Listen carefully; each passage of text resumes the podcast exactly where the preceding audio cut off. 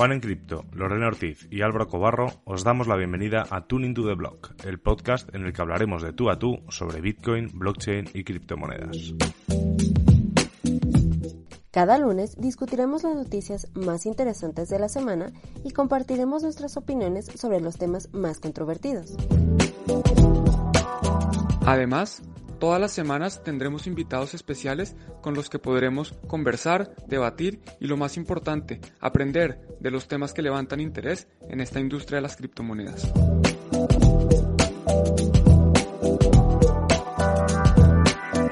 Hola, ¿qué tal? Bienvenidos a Bitcoin TV y bienvenidos a Tuning to the Blog, los que nos escucháis por Tuning to the Blog. Yo soy Álvaro Cobarro y hoy a mi lado Qué bien, ya me acuerdo ¿eh? de lo que está. a mi lado está Juan y por abajo también está Lorena. ¿Qué tal, Juan, Lorena? Bienvenidos. Hola, Álvaro. Hola, Lorena. Hola, hola, Álvaro. Hola, un gusto estar de nuevo aquí con ustedes otro lunes más para hablar de las noticias de la semana. Estuvieron muy interesantes, ¿no? Sí, esta semana estuvo bomba. ha sido, la verdad es que ha sido, para empezar la temporada, ha sido una semana fuerte, ¿eh? Sido una semana bastante fuerte y yo creo que, que, lo vamos a ver así. O sea, realmente la semana pasada tuvimos la, para los que no nos habéis visto, la presentación de la, de la temporada que presentábamos a Lorena también, que va a estar con nosotros todo el año. Y hoy es la primera vez que hacemos de verdad, de verdad, el análisis de la noticia con, con nosotros tres. Así que, no sé, Juan, ¿cómo crees que va a salir hoy el programa? Buenísimo, ojalá todos los programas tuviéramos noticias tan interesantes como las que tenemos hoy.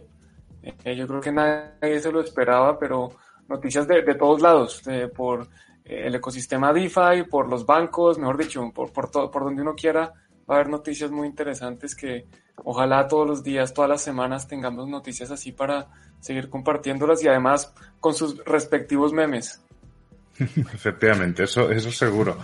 Eh, recordaros a todos los que nos veis que esto nada más que vais a ver son opiniones nuestras, vamos a debatir sobre ellas, algunas estaremos, a veces estaremos de acuerdo, a veces no, pero tenéis que entender que esto no es nunca un consejo de inversión. Más tarde ahora pondré el, el mensajito debajo para qué tal. Y como decimos siempre, don't trust, verify, así que no os creáis nada de lo que os contamos porque podríamos estar muy equivocados. Así que, si os parece, creo que pueden empezar ya a compartir las noticias y empezamos. ¿Os parece bien? ¿Hay algo que queráis decir, Lorena, Juan? No, perfecto. Yo feliz de empezar de una vez ya con lo bueno. Sí, de una. A la chicha. Genial, vamos a la chicha. Nos saluda Giovanni desde Madrid. ¿Qué tal, Giovanni? Bienvenido a, a Bitcoin TV Tuning to the Blog. Y ahora sí, eh, creo que era de cajón que hoy vamos a hablar de Uni desafía las predicciones de precios y emerge como uno de los 20 tokens DeFi principales. Voy a colocar aquí un momento la pantalla completa. Y bueno, yo creo que todo el mundo sabe que es que Uni de repente eh, repartió lotes de 400 tokens por usuario que había utilizado eh, la plataforma antes del 1 de septiembre, al corregirme luego si me equivoco, y estos 400 tokens ha llegado a tener un valor altísimo. Por lo tanto, se ha repartido, incluso ha llegado a costar eh, casi 3.000 euros, al casi tal, lo que veis en el título, ¿no? O sea, al final es la, es, es, eh, es yo creo lo más destacable de la semana y ahora ya creo que es hora de que nos contéis un poco, Juan y Lorena, qué opináis de todo esto. Bueno, empecemos por los damas, Sí. ¿Sí? Ok, ok. A mí me parece una movida muy inteligente de parte de Uniswap después del ataque vampiro que sufrieron de parte de, de, toda la cuestión de sushi y, y de Nomi Chef. Eh, me parece una movida que, que está levantando el proyecto, pero durísimo. O sea, si, si algo estuvo sonando esta semana fue Uni, tú me te metías a Crypto Twitter y era Uni, Uni, Uni. Mucha gente que nunca había escuchado hablar de, de, Uniswap, que nunca lo había utilizado, estaban preguntando por todos lados cómo podían utilizarlo, cómo servía, qué hacía. Entonces fue, un, fue una, una noticia muy interesante que, que sirvió justamente para que todos volteáramos a ver el proyecto. Sí, justamente hoy están de líderes en, en el ecosistema DeFi, están de número uno en cantidad de activos bloqueados y en volumen pues ya eran líderes definitivos.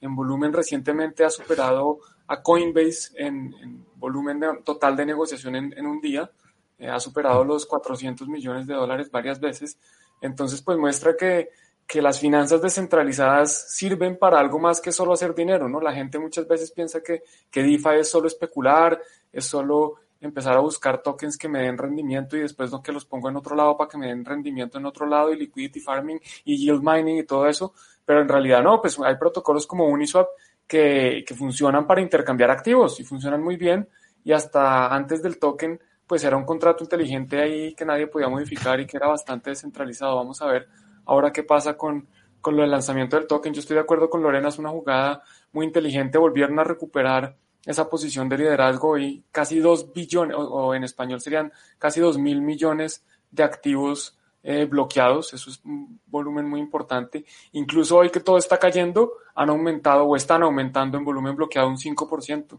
Entonces, pues sí, parece que, que Uniswap lo está haciendo muy bien.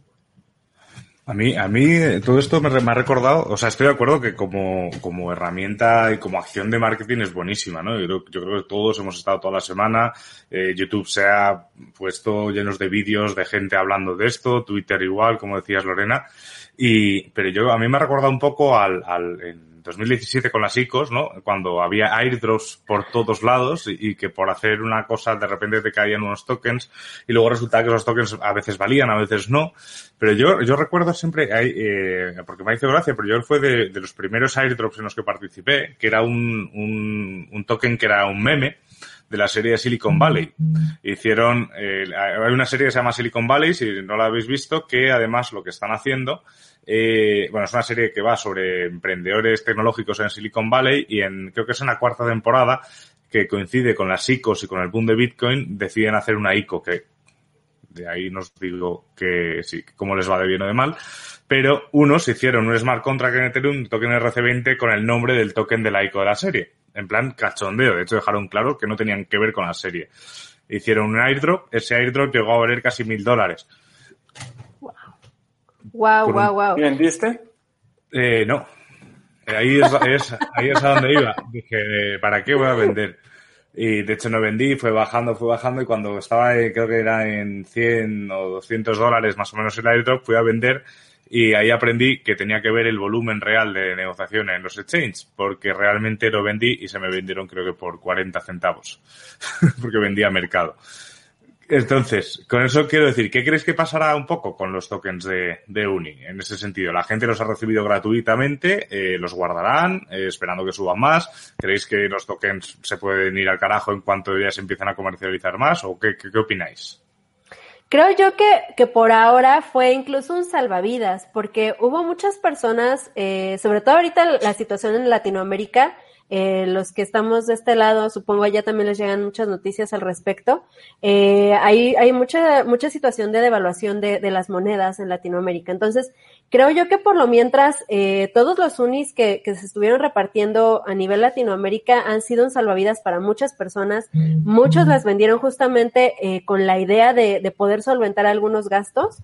Y muchos otros me parece que sí los están guardando. Me parece que muchos sí están creyendo en el proyecto, sí están creyendo que Uniswap tiene un potencial realmente muy alto y, y los están guardando, los están haciendo eh, holding o incluso los están metiendo a algunos liquidity pools, igual se puede hacer en Uniswap. Entonces me parece que, que eso es lo que está sucediendo con, con la mayoría. No sé tú qué opinas, Juan. Sí, pues lo que dices es la, la, verdad, mucha gente los ha salido a vender, es liquidez inmediata, otros han guardado y otros obviamente han guardado, vendido una proporción. Eh, este es un token que es interesante porque, a ver, Uniswap genera muchas comisiones. Hoy en día Uniswap está generando más en comisiones que los, lo que se están ganando los mineros de Bitcoin eh, por fees de Bitcoin. O sea que eso es un, un volumen muy importante que está, se está negociando en Uniswap. Y en este momento el, 3, el 0.3% de las comisiones se reparten a los liquidity providers, a la gente que está poniendo sus activos congelados en el contrato inteligente para que otros negocien. Pero hay un switch que pueden activar que pasaría el 0.05% a repartirse a los poseedores del token. Entonces ahí precisamente hay una pregunta que nos hace Fersechi desde, desde Twitter y nos dice, ¿hay posibilidades que la SEC considere a UNI como un security de acciones? Eh, Y pues yo creo que sí, definitivamente la posibilidad existe porque esto es un título, esto es un título que está repartiendo eh, dividendos o está repartiendo utilidades de alguna forma, un flujo de caja. Y si uno compra un título con la expectativa de retorno, con el esfuerzo de un tercero y todas las, estas condiciones que sabemos del Howey Test, pues es un security. Pero si yo compro, si a mí me llega un título, si, ya, si a mí me llega un token, que puede ser un título o no, pero me llega un token, que además me puede generar más tokens, pues habrá gente que los guarda y hay gente que dice, oiga, esto de pronto a futuro vale más. Y si más gente negocia en Uniswap, pues hay más volumen y hay más comisiones para mí. Yo de pronto lo guardo. Entonces va a haber gente, va a haber los dos, los dos lados. Yo creo que eh, eso es lo inevitable. A, pues De, tu token, Álvaro, del que recibiste que no, que no, no, no, servía. No, bueno, de hecho había en, los grupos de Telegram lo que decían era, ¿qué hacemos con esto? no? vamos a hacer un token para pagar a la gente que cree memes. Era, o sea, la verdad es que nunca, eh, o sea, el proyecto en sí, de hecho, eh, siempre se, se, comunicaba desde la más pura, el, desde el más puro humor, ¿no? O sea, nunca hubo una idea de, de generar beneficio, aunque el creador, que tipo Satoshi siempre quedó como en, como en secreto, decía que de la noche a la mañana había creado algo que lo había hecho millonario, pero sabía que no podía vender porque no habría nadie para, al otro lado para comprarlo. Seguramente vendió, seguramente ganó algo, ¿eh? pero hombre, no, tanto como millones. Y, bueno, y estaba viendo por aquí, bueno, estáis, viendo desde Diego Guzmán desde el Caribe, Iván también desde Madrid, Eduardo desde San Cugat, eh, Giovanni desde Madrid hemos dicho, Marco desde Francia, eh, Frechi no sé dónde estás, y, de, y, los amigos de Satoshi, de Satoshi en Venezuela. Un gran podcast y, la verdad es que dan muchísimo, muchísimo contenido y yo, y yo intento no pillarlo. Y Marcos ha comprado esa misma camiseta, la, esta. Ah, es que esta es, esta es pro, esta es de bitcoin.store. Tú, Juan, también tienes una. También. y desde Canarias. A mí me falta la mía.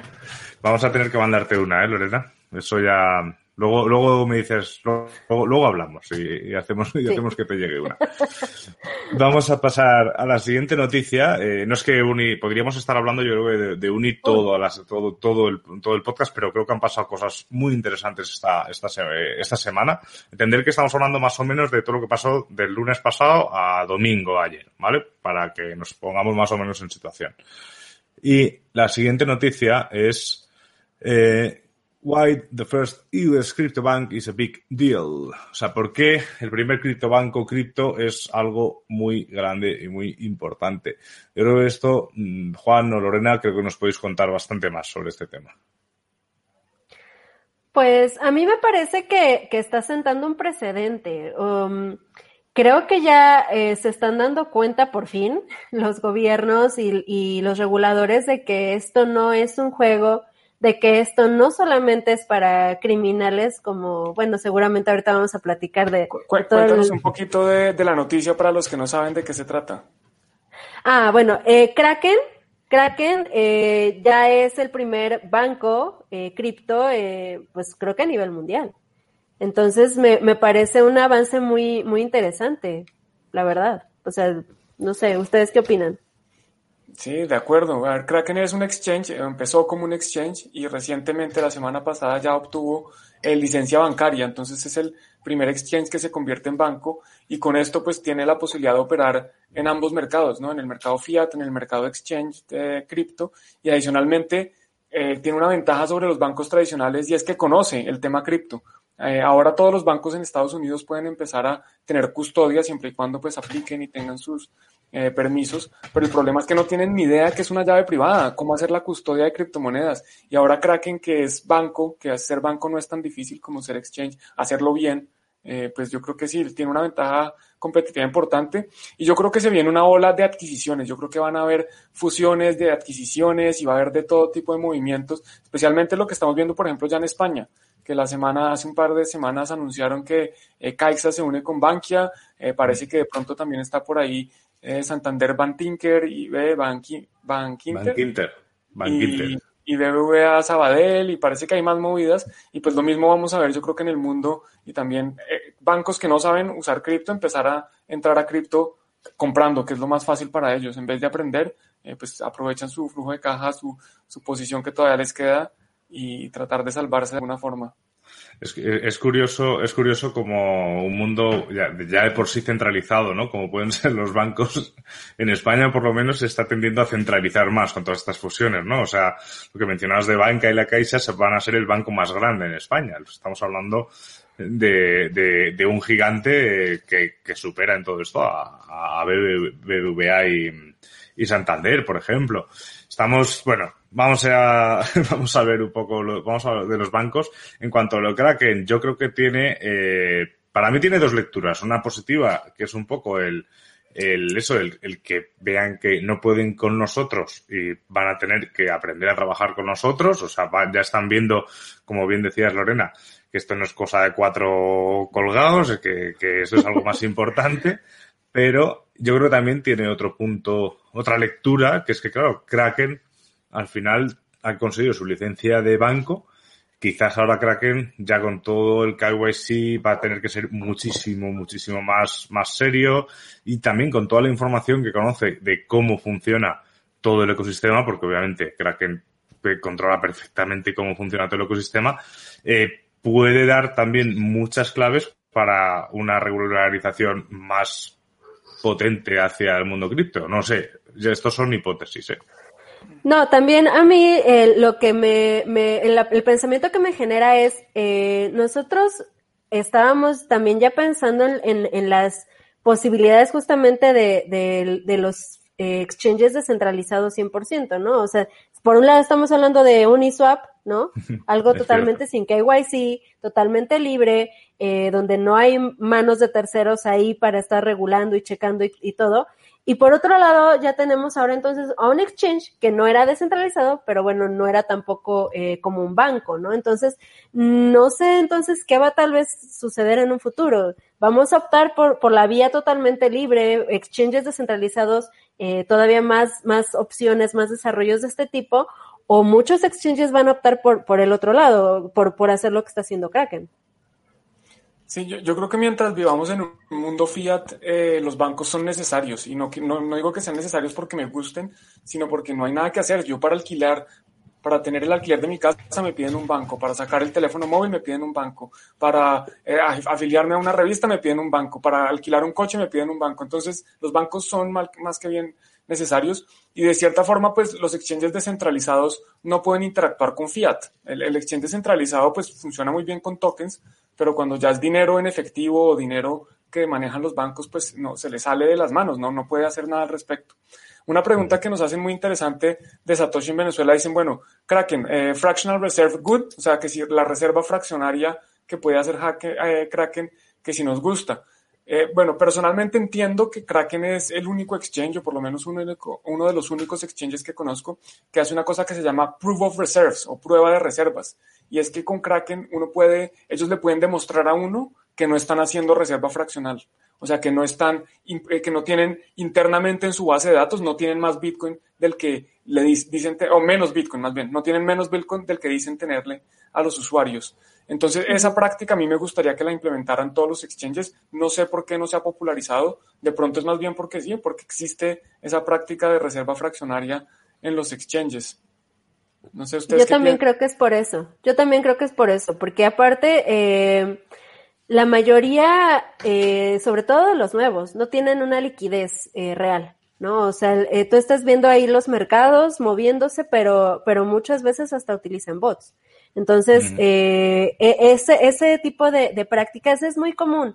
No la estoy criticando porque eh, realmente es muy difícil como exchange el poder eh, salir adelante, el poder este, generar, perdón, la gatita, el poder, el poder generar eh, esa interacción con tantos usuarios, ¿no? Entonces, creo yo que por esa razón es que tampoco puede ser un exchange tan abierto, porque entonces la gente ve que realmente no hay tanto volumen, no hay tanto flujo, no, no hay tanta reserva de, y pues mejor ni se mete, ¿no? Sí, bueno, es un poco, eh, al final es eso, los volúmenes, yo obviamente soy partidario de que sean lo más realistas posibles, ¿no? Porque también tienes que saber, la gente tiene que saber dónde se está metiendo y también si estamos hablando pues de un exchange descentralizado, ojo, porque también puede haber exchanges descentralizados que estén metiendo bots directamente para que haya un poco más de volumen. O sea, no solo es una práctica que se puede hacer en un exchange centralizado, sino que se puede hacer perfectamente también en un exchange descentralizado que esté controlado pues por un, un equipo de desarrollo como muy definido, ¿no? Pero bueno, eso son cosas que van a pasar. Al final, Kraken, yo personalmente Kraken eh, no lo he usado prácticamente nada. No sé si, de hecho, no sé si estoy eh, registrado pero, pero bueno, es, es, a tener en cuenta. Yo he dicho eso, yo creo que es bueno ver que cada vez hay más fusión mundo, mundo analógico con mundo cripto, pero a la vez también ya cosas tan serias como una licencia bancaria, eh, me, digo siempre a ver si el caballo Troya nos lo están metiendo a nosotros y no nosotros a ellos. Eso es, lo dejo yo en el aire. Creo que es la transición, es, un, es una transición necesaria. Era imposible pensar que íbamos a pasar de bancos a no, listo, desaparecieron los bancos y ahora todo es cripto. Eso pues yo creo que no, eso no. Eso así. Magia. Eso así. De hecho, de, de, hecho no sé si pasa en, en, en Colombia o en México el, o en cualquier parte del mundo. En España, como tú bien decías, Juan, es obligatorio tener una cuenta bancaria, totalmente obligatorio para todo, para la seguridad social, para recibir la nómina, para pagar tus impuestos para alquilar tu casa. O sea, es totalmente, es muy difícil no tener una cuenta bancaria porque te limita muchas cosas. Puedes tener un testaferro que, y tú trabajar solo con como sea, pero, pero es muy difícil. Pero toda la banca que existe en España es privada. Toda la banca que existe en España tiene unos costes, ya sean comisiones, eh, mantenimiento, eh, apertura de cuenta, etcétera, etcétera, etcétera. Es decir, un, una cosa que es obligatoria, eh, está todo en, en, manos de empresas totalmente privadas que se están lucrando de ello, ¿no? Eso es, a mí eso es algo que además siempre me lo he preguntado desde pequeño, el, el por qué no, no hay algo que no cueste dinero si es una cosa obligatoria, ¿no? Buena pregunta. Sí, no, y aparte es, eso, son sistemas muy parasitarios. Son, o sea, están, están chupando el flujo de capital, pues nada más ahí, no sé. Por estar, por existir. Sí, exacto. Preguntaba Joes, Joes Drasel, Joes Drasel eh, que no consideran que a pesar de lo que está haciendo Kraken o BitMEX con el tema KYC, surgirán más exchanges descentralizados y aumentarán el volumen en OTC. Sí, Me parece que, de, que sí. Ay, perdón. Sí, Me parece que, que sí. Eh, de hecho, eh, Binance tenía una propuesta de ese estilo. Eh, eh, lo vimos con, con SushiSwap, digo, o sea, la, la, ejecución tal vez no fue la mejor, eh, no, no, no ha sido el mejor proyecto, pero eh, de que hay, hay muchas eh, propuestas de, de, de, irnos para ese camino, me parece que sí. Me parece también que, que mucha gente está despertando en, en esta situación monetaria tan precaria en la que estamos actualmente y se está dando cuenta de, de que en negocios y en, en, otras cosas, por ejemplo, como dice Juan, para que te paguen la renta, para que te paguen eh, un consumo o algo, es mejor eh, tener esa reserva de, de, criptomonedas, ¿no? Entonces me parece que si, si vamos para ese camino, pues ya, ya estamos como en, en ¿no? En, en este, hacia allá, vamos hacia allá. Sí, a, a ver, al final eh, es un poco lo que llevamos diciendo hace un rato, ¿no? O sea, la transición es una transición, no puede haber un cambio radical.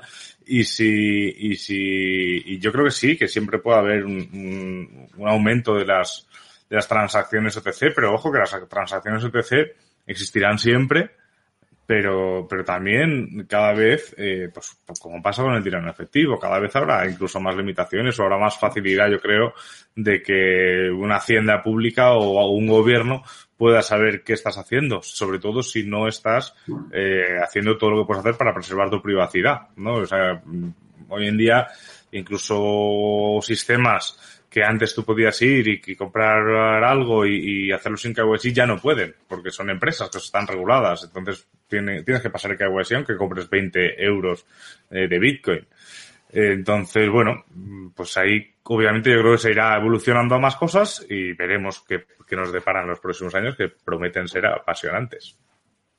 Además, la mayoría de OTCs, por lo menos que yo conozco, todos uh -huh. requieren eh, KYC, entonces no sé cuál sea la diferencia ahí. Hombre, antes los antes había cajeros, ¿no? Y bueno, supongo que los existirá también, que no tienes KYC. Luego hay otros que sí que no tienes KYC porque aunque estés pagando en efectivo, luego tienes que eh, canjear el ticket el cupón, lo que te den en, en su página web. Entonces, al final, esto te hablo de España. En México, por ejemplo, tú, Lorena, tienes un cajero en el Bitcoin en Basibar.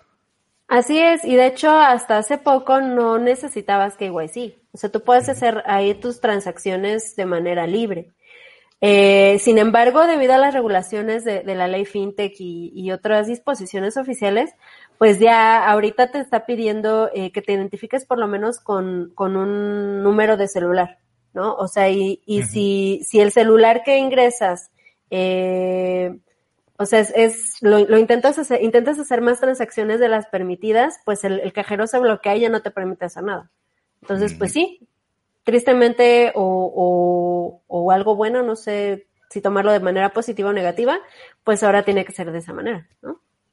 Bueno, al final hay que tener en cuenta que la gente con negocios que, como en tu caso con el Bitcoin en que pone un cajero, se tiene que atener a una regulación del país en el que esté el negocio. Y si, si no cumple esa regulación, el problema, no por, no porque yo vaya a comprar Bitcoin de manera privada al Bitcoin en Basibar, eh, Lorena se tiene que meter en un problema por permitirme hacer eso. O sea, ahí hay que ser consecuentes un poco con lo que hay. Y decía, y ya para terminar un poco los temas de los bancos, Satoshi, bueno, terminar, ¿no? que ahora viene una cosa importante. Empezar, a empezar. Que decía que si, si la banca fuese solo pública, el control socioeconómico sobre el individuo sería peor.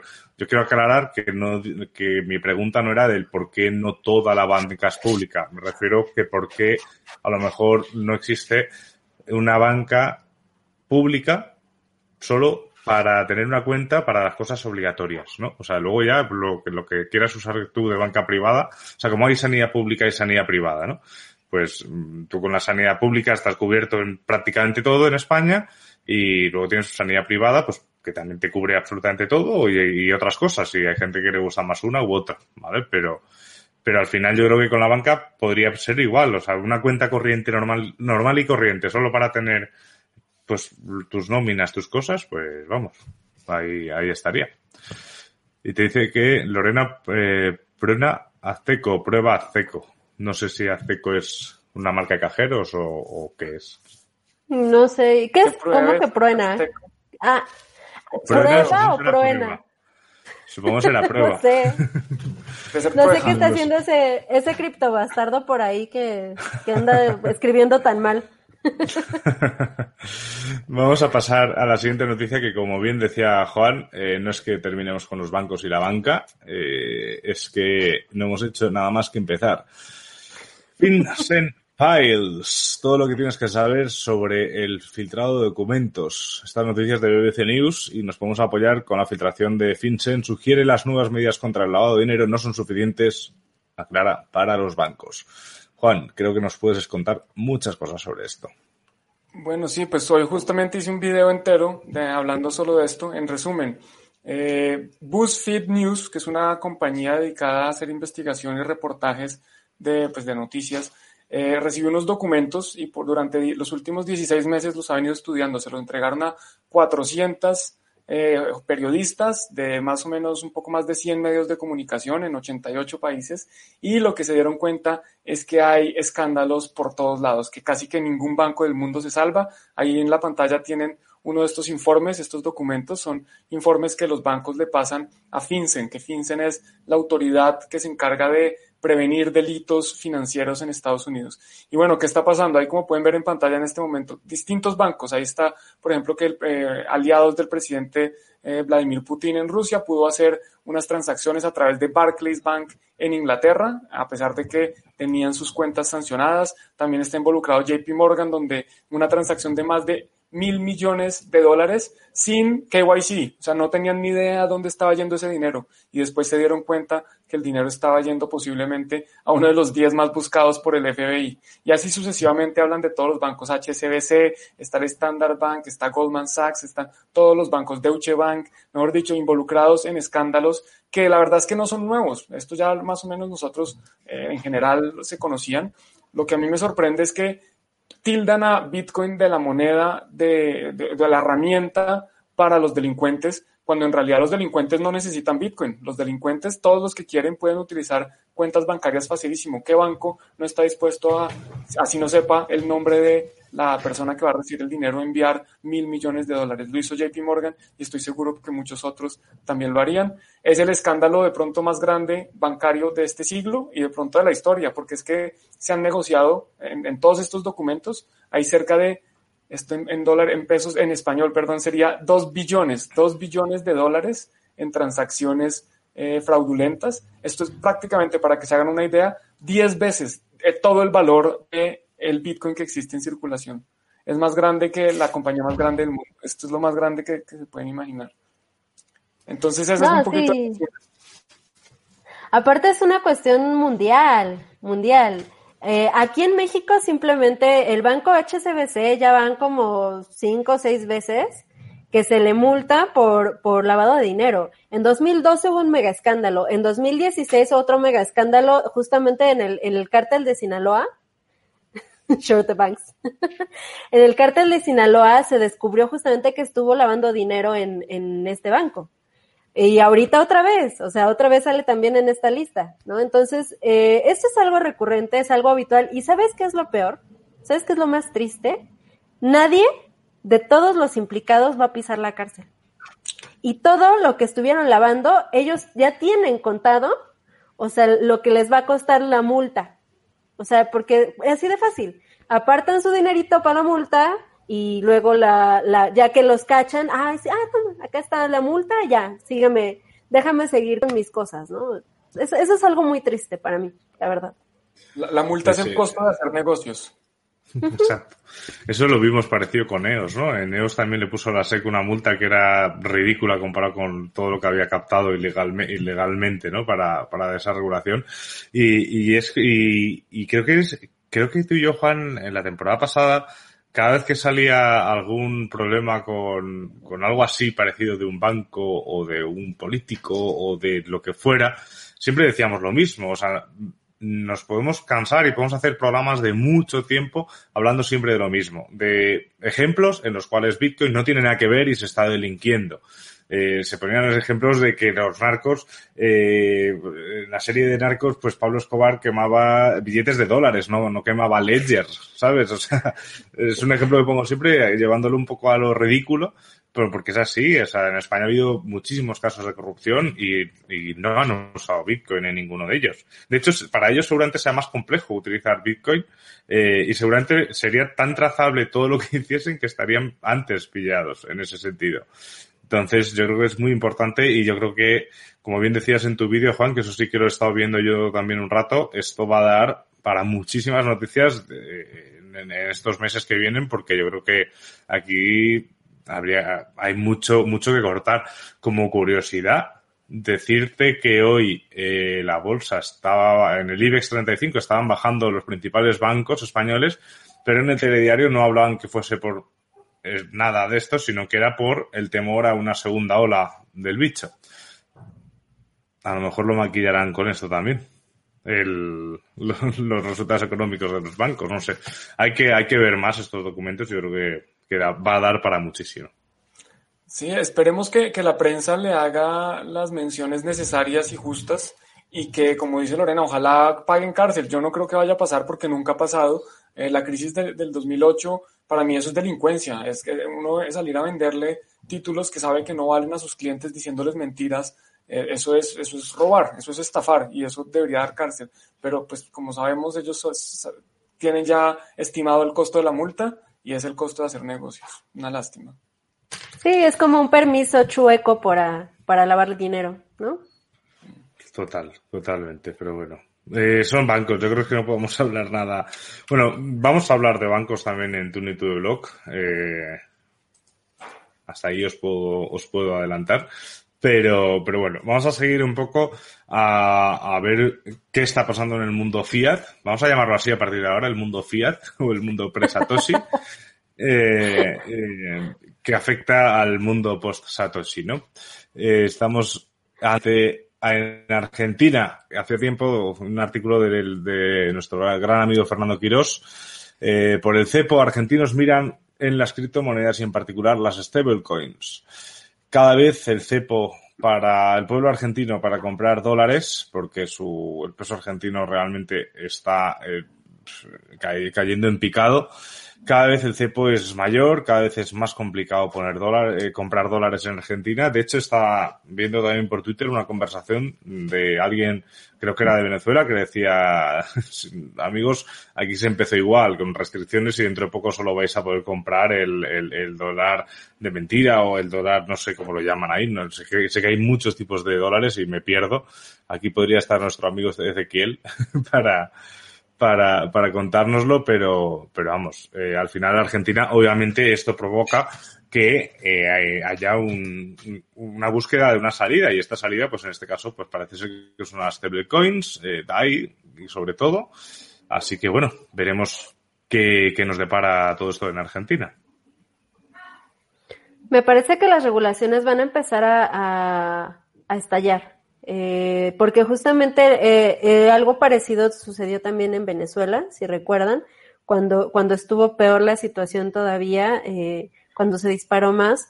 Y, y, justamente lo que optó el gobierno fue por, por regular todavía más y por prohibir y por eh, retirar eh, exchanges, ¿no? De hecho, por ejemplo, apenas eh, Paxful lo retiraron de Venezuela, ¿no? Entonces me parece que eso es lo que va a optar por hacer el gobierno y es una tristeza porque la gente lo único que quiere hacer es sobrevivir es tener algo, es, es, poder salvaguardar lo que les costó tanto trabajo. Y eso es lo, lo, más triste, que el gobierno no está dándose cuenta de que eso es lo único que quieren. Completamente de acuerdo, es que las criptomonedas si se usan es porque sirven. La gente está utilizándolas porque son una herramienta, una herramienta para qué? Para sobrevivir, para guardar el valor eh, que tienen. No le están haciendo mal a nadie. ¿A quién le quitan que, que uno utilice un activo u otro para guardar? Si, si es lo que uno quiere, uno debería tener libertad de guardar su valor donde le da la gana. Eh, cuando dices estallar, entonces, perdón, ¿te referías a, crees que la regulación, que, crees que van a caer regulaciones fuertes eh, negativas contra las criptomonedas? Sí, me parece que eso es lo que va a terminar sucediendo. Eh, porque además, eh, justamente como, como es tan libre la, situación de las criptomonedas, no le trae ningún beneficio al gobierno, por lo tanto, que mejor que cortar de tajo algo que, que para ellos es, es una fuga, ¿no? En lugar de, de implementar mejores eh, eh, políticas monetarias, eh, no sé, eh, implementar algunas descuentos, por ejemplo, pon tú que pongan las regulaciones, pero que pongan descuentos para los pagos de, de impuestos y, y, situaciones similares, no, generalmente los gobiernos optan por cerrar las puertas y háganle como quieran, ¿no? Pues así es. No sé, yo no sé, supongo que sí, los gobiernos siempre intentarán. De hecho, aquí en España ya la propia regulación que hay, la poca regulación que hay frente a, a cripto es, es absurda en su totalidad, porque porque se nos han parado a entenderla o, o, o, sí, o la han entendido y la han hecho a sabiendas de esa forma, pero, pero vamos, eh, los, en los criptos eh, decía Satoshi en Venezuela que hashtag Venetina, juntando Venezuela y Argentina, y, y Arnolito decía que los, las criptos facilitan fuga de capital. Yo aquí, Arnolito, creo que lo que te diría que, a ver, yo creo que lo que hace que haya fuga de capital es, es más eh, la gestión de muchos gobiernos y la situación real de muchos países eh, antes que el, el, hecho de que haya criptos, ¿no? Yo, yo siempre se ha dicho eh, que, si las cosas están bien, yo no tengo, a mí personalmente no, no tengo, a ver, no estoy en Argentina, no estoy en Venezuela, pero si las cosas estuviesen bien en Argentina y Venezuela, no habría necesidad de, sacar el capital del país, ¿no? Entonces yo creo que no es, yo creo que facilita más la fuga de capital, las malas gestiones de los gobiernos que, que las criptos y tal, por ponerlos un poco más filosóficos. De acuerdo, además, ¿de quién es el capital? ¿El gobierno o de la persona que lo hizo? Pues de la persona. El gobierno ya cobró su parte en impuestos. Cuando yo genero unas utilidades, a mí me están cobrando impuestos y ahora quieren quitarme lo que ya, ya me lo quité, me quitaron su pedazo, ahora quieren más. El capital es mío, el capital no es del gobierno. Entonces, sí, pues, si, si los gobiernos hicieran las cosas bien, no habría necesidad de tener que eh, fugar capitales, no habría necesidad de tener que irse. Cuando la gente se va es porque están desesperados y no pueden hacer nada. Totalmente de acuerdo. Eso es. Y nos comentaba, yo digo Satoshi en Venezuela, pero me imagino que será Javier el que está, el que está viéndolo, eh, que Pax, Paxful, esta es una noticia, no la hemos metido. Paxful es verdad, se ha ido de Venezuela. La semana pasada tuvo que salir de Venezuela y, no ha sido por la, eh, no ha sido, o sea, se fue por las sanciones, no por la regulación de Venezuela. Oh. También, también esto, en este caso, pues me imagino que si existe un gobierno eh, que, que se permite sancionar con razón o sin razón. Desconozco qué sanciones le pusieron a Paxful y, desconozco la ley que hay en Venezuela, si es que la hay, eh, para, para todo esto, ¿no? Entonces, eh, son situaciones que yo creo que van a dar y al final yo creo que Bitcoin como tal es una herramienta que es sencillamente creo que es imparable. Bueno, sí, si cortas internet en todo el mundo y nadie tiene nodos de los de Blockstream que son satelitales, eh, pues a lo mejor quizás lo puedes parar. Pero creo que, creo que, es una cosa que es imparable y creo que por mucho que diga Fake Satoshi que sí que se pueden confiscar, eh, eso es mentira y, y, que no creo que se puedan confiscar siempre que mm, hagas todo lo que tienes que hacer para que no te los confisquen, claro. Y, si, y si quitan el Internet, también tampoco funcionan los bancos y tampoco funciona nada de lo que debería funcionar. Entonces, eh, Bitcoin sería el último de los problemas. Yo siempre digo que, que si Bitcoin desaparece es porque de plano la humanidad ya nos cargó el payaso. O sea, ya, ya no hay nada, no, no hay nada que salvar. Pues ya, todo se colapsó totalmente.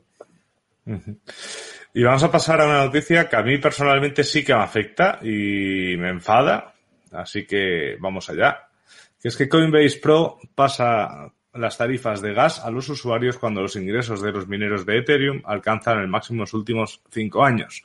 Eh, para que nos entendemos, hasta ahora Coinbase Pro tenía una manera de trabajar bastante interesante. Era, por un lado, eh, obviamente aquí hay KYC y todo el mundo pues sabrá si quiere usar o no quiere usar el, quiere usar o no quiere usar Coinbase, pero Coinbase Pro, además de tener unas tarifas mm, de transacción infinitamente más bajas que Coinbase normal, eh, tenía una cosa que, yo personalmente a mí me iba muy bien, sobre todo cuando tenía que hacer transacciones eh, empresariales con Bitcoin, que era que yo podía eh, adquirir Bitcoin o adquirir Ether a un precio muy razonable y podía retirar ese Bitcoin ese Ether a la cuenta de la persona que tenía que pagar y era Coinbase, la Coinbase Pro, los que asumían el coste de esa transacción.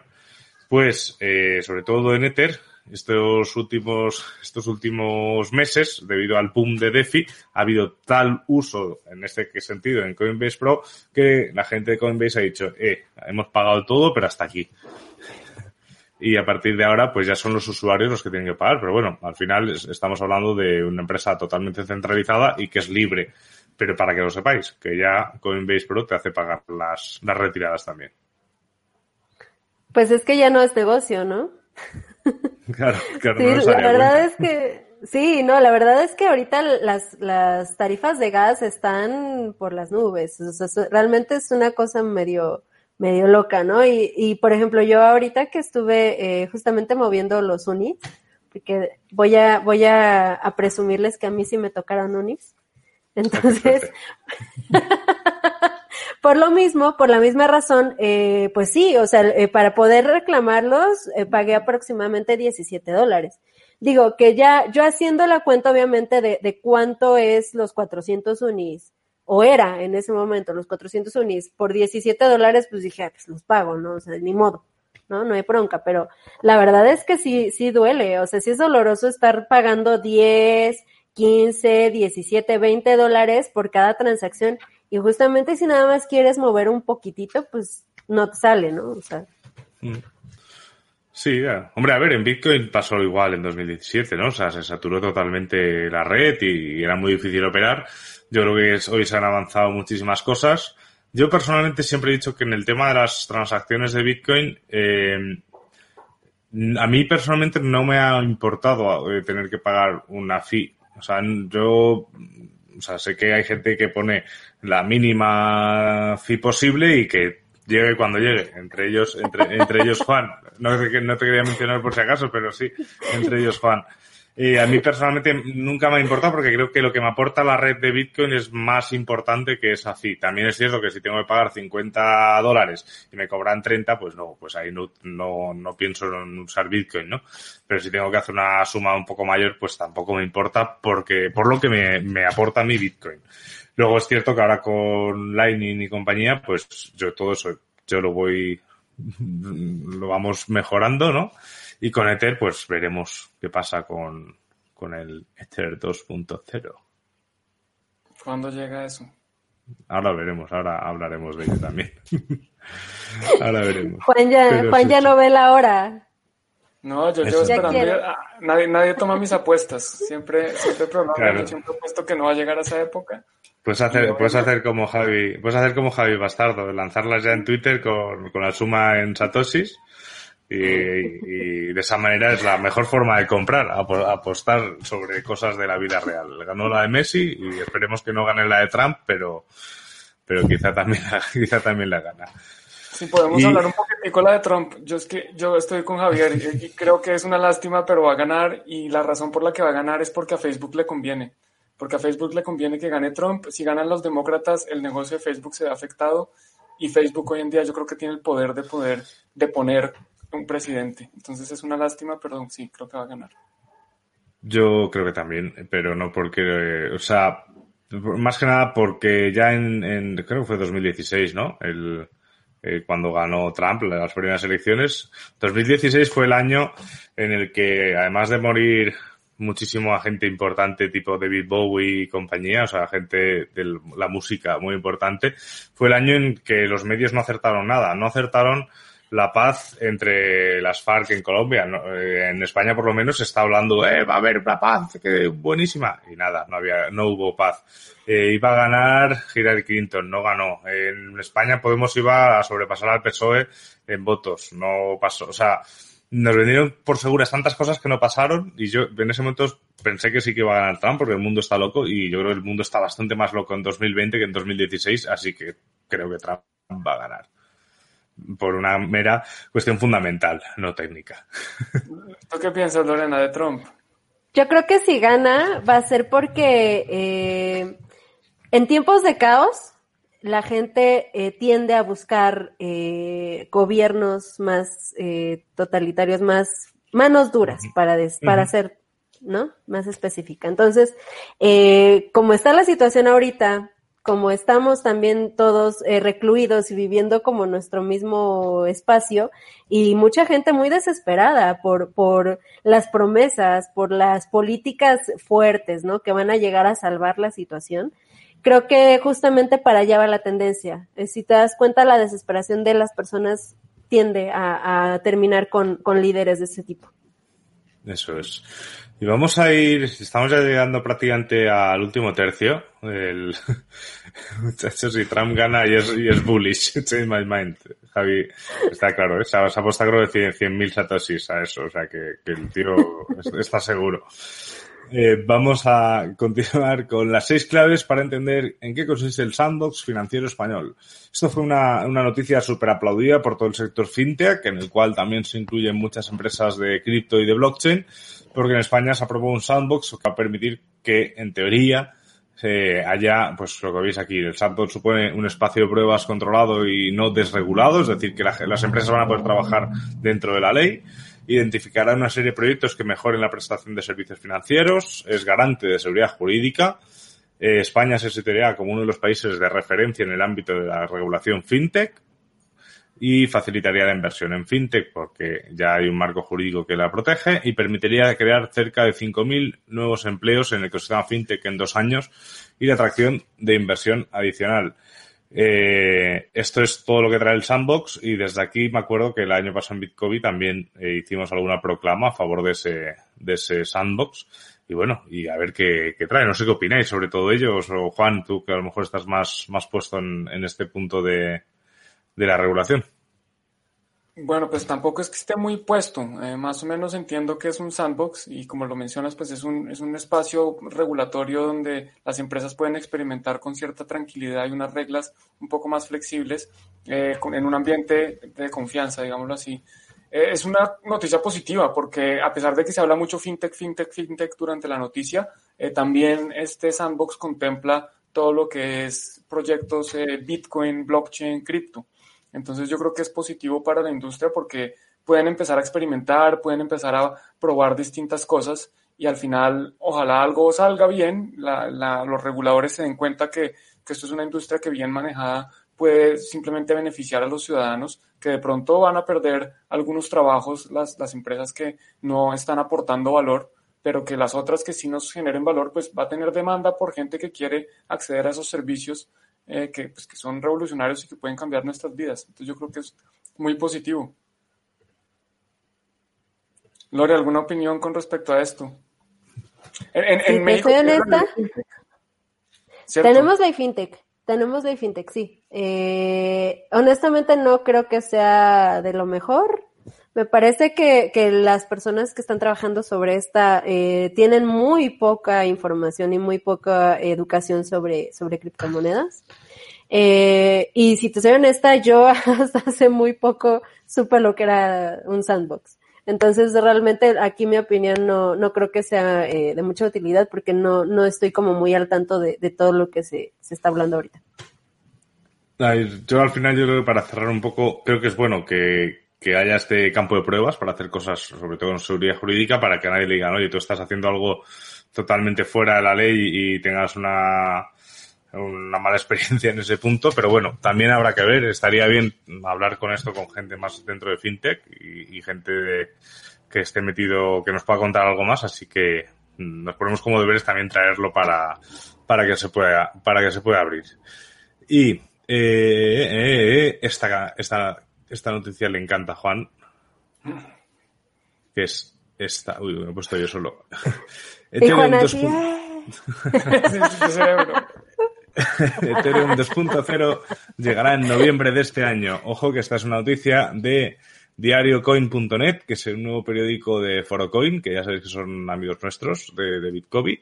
Y mm, es, es, de septiembre, del 15 de septiembre, o sea que es que esto no es una noticia del 2018, del 2019, es una noticia de ahora. Y, y, bueno, yo deciros un poco dentro de, de, de, lo que es la noticia en el podcast de Tuning to the Blog, que por cierto, si no lo habéis escuchado, os, os animo a escucharlo porque fue súper interesante. Fue un podcast con, con JJ Campuzano, con un amigo de, de, Lorena que nos trajo para hablar sobre, sobre DeFi, sobre la locura de DeFi. Eh, se explicó una cosa que me pareció muy interesante. La gente está eh, dando por hecho que Ethereum 2.0 o Serenity, como en teoría se tiene que llamar, eh, llegará de golpe. O sea, ves ese titular y dices, llega en noviembre, pues en noviembre se hace el fork, se actualiza la cadena y todo va perfecto. No. Una cosa es que se empiezan a implementar cosillas y nos decía JJ que seguramente eh, hasta dentro de dos, tres años no, no, no podamos hablar de un Ethereum 2.0 totalmente desplegado. Entonces yo creo que eso es importante. Así que Juan, yo creo que vas a tener que esperar un poquito más. Sí, yo creo que todavía se demora. Vamos a ver qué pasa. Que solucionen el tema del gas creo que es importante para que las personas puedan operar en DeFi y que DeFi, a ver si DeFi cumple realmente sus promesas. Eh, pero pues sí, yo creo que como lo dices tú, como lo dijo JJ, esto es de, paciencia y como lo dice Vitalik, se han encontrado con muchos obstáculos eh, más de lo esperado.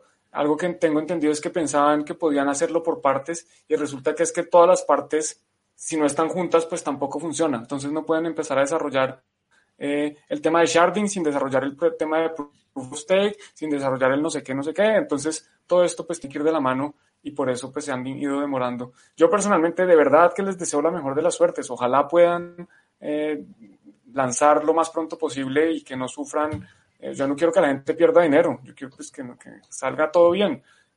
No creo que es otra cosa, pero pues les deseo lo mejor. Pues sí, sí, no, no, a ver, obviamente que, que, les vaya muy bien.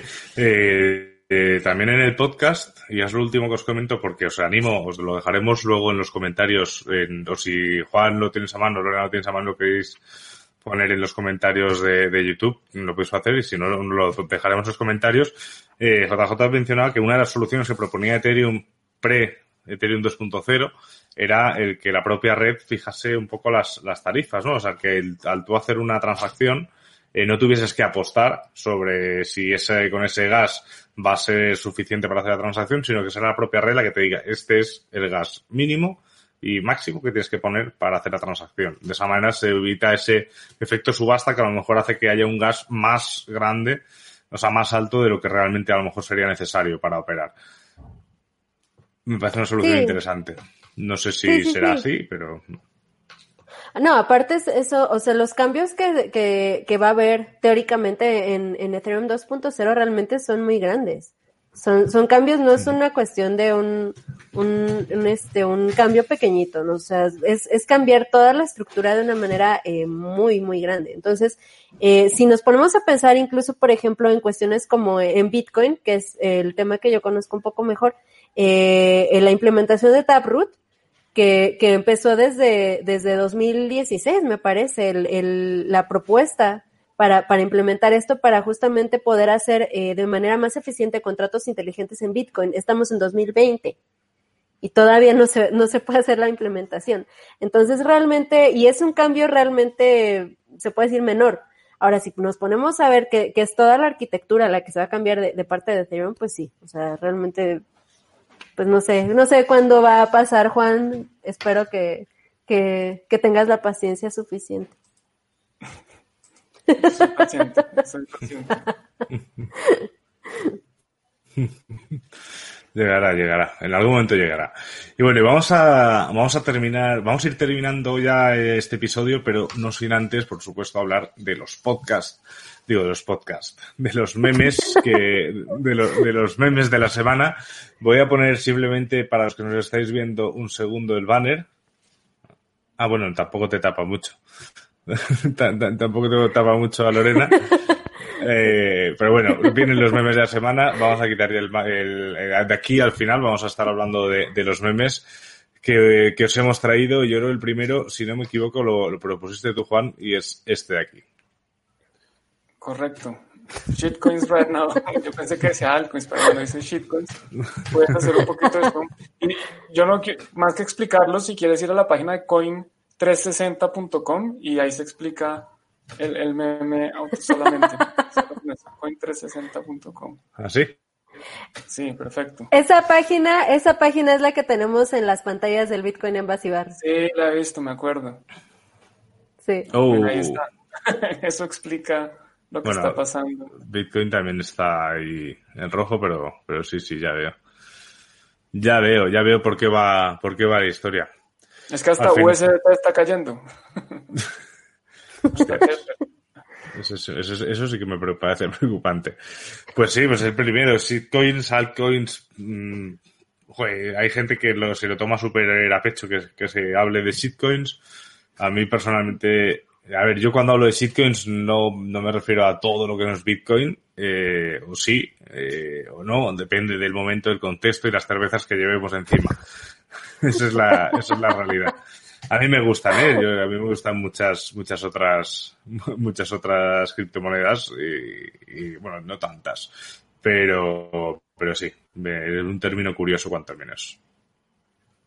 Pues es una, es una purga necesaria, porque realmente, mira, eh, los proyectos que, que de verdad, de verdad, de verdad son shitcoins, realmente sí, o sea, ya no sobreviven a, este tipo de movimientos tan, tan feos, ¿no? A este, a este glaciar con el que acabamos de chocar en este momento. Eh, y los que sí, o sea, los que realmente no son shitcoins, literal, pues van a estar ahí, ¿no? O sea, van a sobrevivir este trancazo y, y van a lograr este, pues sí, mantenerse a flote. Efectivamente. Y vamos a pasar, se me ha acordado antes, perdona el audio, Lorena, porque estaba preparando el siguiente, el siguiente meme, que es, uno que nos has traído tú, que es este aquí. Le voy a dar al, le voy a dar al play, y no sé si, si se escuchará o no la música, que es eh, esto de aquí. Up Sound On. De hecho, voy a quitar los cascos para que lo escuchéis.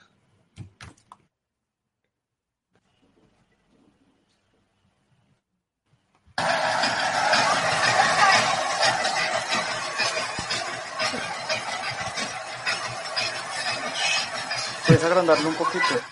Sí, ábrelo.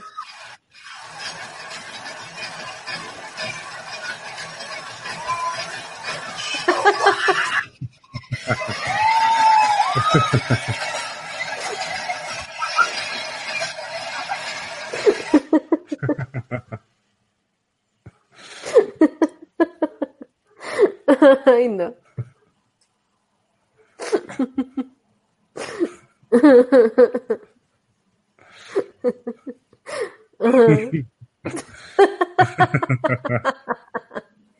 Para, para, los de Tuning to the Blog, tienes que comentarlo, Álvaro. ¿Qué, qué, qué está, ¿Por qué nos estamos riendo? ¿Qué está pasando? El, el, eh, a ver, los Tuning to the Blog. Lo puedes describir tú si quieres, Lorena. Bueno, pues está, está un señor con un poco de sobrepeso intentando aprender a, a surfear en una de estas como piscinas de olas y está el instructor, ¿no? Y lo está agarrando de las manitas y ahí como que se siente confiado, ¿no? Y el instructor tiene un letrerito que dice influencer DeFi, ¿no? Y el, la personita esta es, eh, ay, ¿cómo decía? No me acuerdo, pero bueno, es, es un trader novato. Sí, un, ah, un, un trader novato, ¿no? Eh, y entonces ahí, ahí van con las manitas y todo, y empieza a ganar como confianza y se suelta, ¿no? El, el, la persona está gordita. Y ahí va, ¿no? Y, y, va, y van, van apareciendo letreritos así de eh, ganancias de tanto, y este, ya soy libre, eh, libre financieramente, y un montón de cosas así súper padres, y la persona está súper feliz, y de repente, paz, se cae y empieza así a revolcarlo todas las, las olas de la piscina, y empieza este pool rock, este pérdidas de por tanto eh, ¿qué, Div ¿qué divor di divorcio eh, mi vida eh, necesito un trabajo en el McDonald's es, es bueno es bueno es bueno de hecho eh, es, a mí este tipo de hay, hay, uno muy bueno que se hace también con el cuando es el trader no que es como una cara esta que así como que es uno que, le dice súbelo ahora y sube el otro, está a punto de comprar en lo más alto, ahora bájalo, tal, y el tío acaba pues pegándose un tiro. Me parece, me parece que este tipo de, este tipo de a mí siempre me han, me han hecho mucha gracia. Y aquí tenemos otro que lo voy a pasar. Esto es, es cierto, gracias Juan por acordarte de los oyentes de Tuning to the Blog, que es este de aquí. Buzzkill, Uniswap, iLiquid Hot, eh, al final está mandando Get Your Brr Now.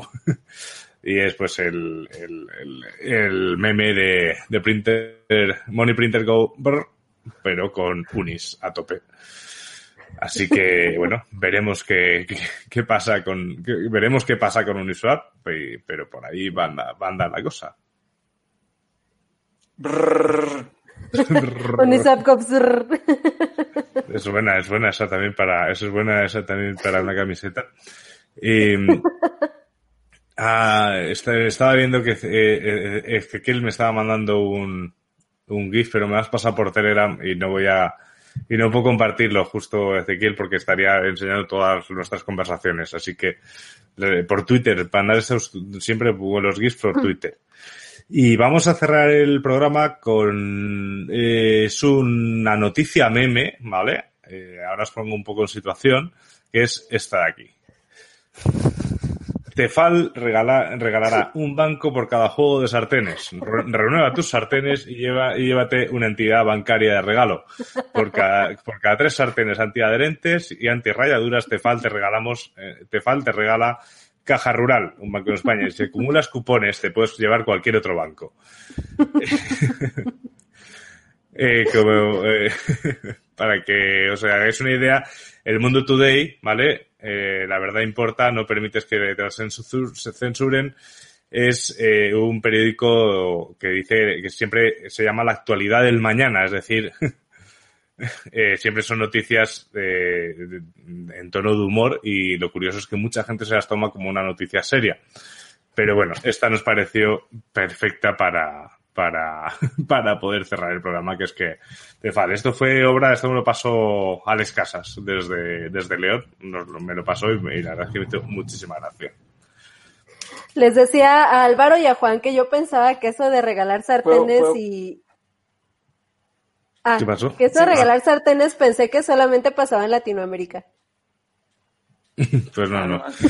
Pasa, pasa, pasa. A mí nunca me regaló nada el banco, ¿eh? Fíjate. Bueno, es que tienes que meter como 50 mil pesos, 100 mil Ah, bueno. pesos. Pues será. Para, y Entonces para será, unos sartenes, ent- entonces será, entonces será que no, que no soy su público objetivo. Y nos Aquí estaba compartiendo aquí Juan.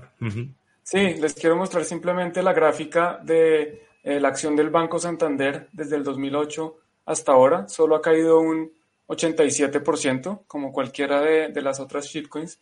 Y vamos a poner el del BVA. BVA, aquí está el banco, la acción. Y prácticamente lo mismo. Pues aquí vamos a poner rápidamente desde el 2008 desde hasta ahora 87%, o sea, prácticamente un 90% han perdido estos bancos en, en 10 años, en 12 años de Una blue chip. Están regalándolos. Una blue chip, ojo, ¿eh? Una acción que todo asesor financiero te dirá que cómo no vas a comprar acciones de tu banco. Por eso cuando, cuando Uniswap cae 20%, tranquilos, ¿no? Relájense. Puede caer, puede caer otro, puede caer otros 20. Puede, caer otros 20 y otros 20 y otros 20. Sí, sí, sí. Ay, Dios mío. Y bueno, y Juan, te voy a robar un momento la, la pantalla, a ver, porque Ezequiel ha sido súper rápido y nos ha pasado el que para él es el Twitter de la semana. Lo ha titulado Semana de Trading. Se ve un señor con una especie de cerbatana soplando y efectivamente ha dado en el clavo. ha dado en el, en el blanco y se ha ido todo el rojo en picado, la, la gráfica. Gracias, Ezequiel, por este, Gracias, Ezequiel, por este meme. Recordaos a los que nos estáis viendo o a los que nos estáis oyendo que podéis mandarnos tanto noticias, que podéis dejar en los comentarios, tanto memes que también podéis dejar en los comentarios, o en Twitter, en nuestras redes sociales, que yo creo que va siendo hora de colocar aquí para los que nos estáis viendo en directo cuáles son, porque nos toca despedirnos, Juan. Pues por mi parte, muchas gracias por acompañarnos acá. Un gusto, como siempre, Lore y Álvaro, estar aquí compartiendo este ratico con ustedes. Y nos vemos próximamente. Seguramente estaremos por ahí con Tuning to the Blog. Recuerden que Álvaro dijo algo de los bancos, no estoy seguro. De, una, pista, de una pista, sí. Un abrazo. Pues muchas gracias por acompañarnos. Eh, pues yo súper contenta de estar aquí con ustedes, de, de, estar explorando este, esta onda del podcast. Tenía muchas ganas desde cuando. Y pues agradezco mucho a Álvaro y a Juan el haberme considerado para invitarme aquí con ustedes. Espero que estén disfrutando mi compañía nueva. Eh, síganme en redes sociales, sigan a Bitcoin en Basibar y pues muchas gracias por estar aquí con nosotros. Genial. Ya sabéis, a los que nos escucháis o a los que nos estáis viendo en directo, eh, si os ha gustado esto, dejar un like, que no cuesta nada. Y si ya os suscribís, pues es la leche. La verdad es que desde que hemos empezado hemos superado los, la barrera de los 400 suscriptores. Ya estamos más cerca de ti, Juan. así que, así que ya sabéis, darle like, suscribiros, compartir y nos, nos, escuchamos el jueves con Tuning Duo Blog y nos vemos eh, y desayunamos juntos el miércoles aquí con los desayunos de Bitcoin. Esto ha sido todo por nuestra parte, así que hasta luego y pasad muy buena semana. Chao. Chao. Bye.